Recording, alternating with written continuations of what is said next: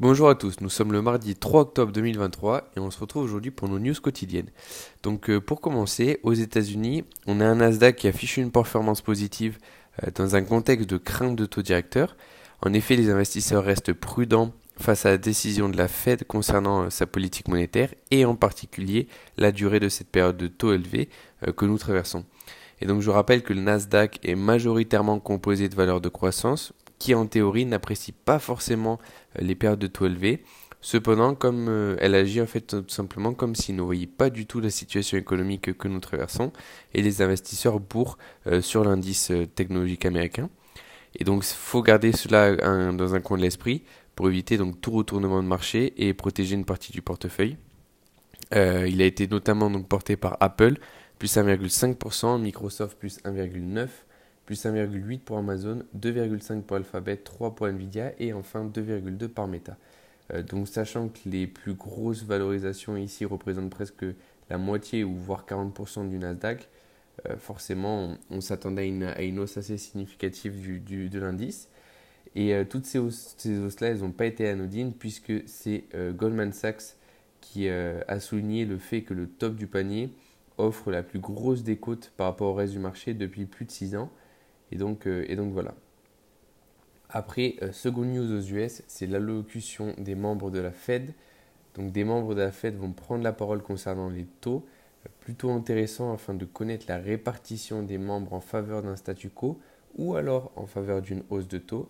Et enfin, ce, donc, à quel horizon en tout cas ils, ils voient que les taux vont rester à des niveaux assez élevés. En Europe et en Asie, euh, pas énormément de news. Donc euh, l'Asie, on rappelle que la Chine est fermée jusqu'à lundi prochain. Euh, Hong Kong a par contre réouvert dans le rouge. on verra ça plus tard. Par contre, en Australie, on a eu un statu quo de la RBA qui n'a pas rassuré du tout le marché puisque l'indice australien continue de perdre, a perdu 0,6% ce matin.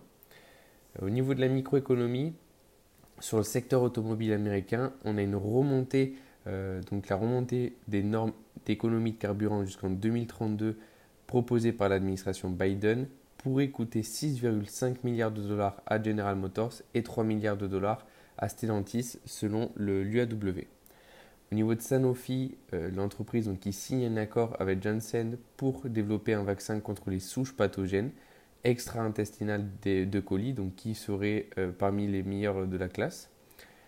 Euh, Total Energy, donc il y a des ONG qui portent plainte au pénal pour son impact climatique. Safran qui boucle l'acquisition de systèmes, donc d'acquisition d'activités de, systèmes électriques et aéronautiques de Thales.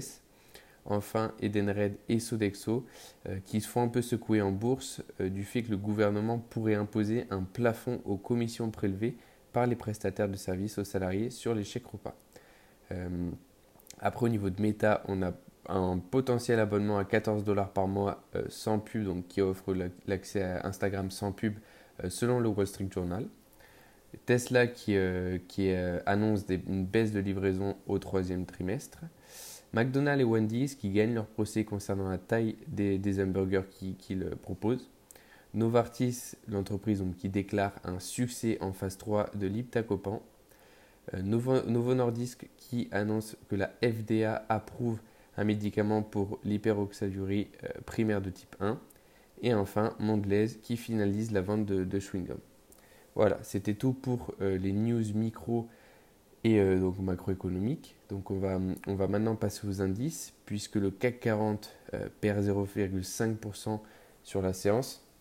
Donc il continue une petite glissade par rapport à hier où il perdait déjà 0,5% le S&P qui était stable à 0,1, donc le Nasdaq on l'a dit qui, a, qui était en hausse de 0,8%, et Shanghai donc, qui est fermé, le Nikkei qui perd moins 1,8%, Dow Jones moins 0,2%, le DAX qui est également dans le rouge comme le CAC à moins 0,4%, euh, l'IBEX qui est stable à moins 0,08%, euh, donc le, l'or qui continue sa baisse euh, pour la troisième fois consécutive à moins 0,3%, L'euro dollar qui est plutôt stable à 1,04 euh, plus 0,02%. Et enfin le Brent donc, qui est à 98 euh, dollars le baril euh, en baisse de moins 0,7%. Et pour finir, le, VIX donc, qui est en hausse de presque 1%, 0,9 pour atteindre 17,77. Voilà, donc c'était tout pour moi aujourd'hui et on se retrouve demain pour nos news quotidiennes.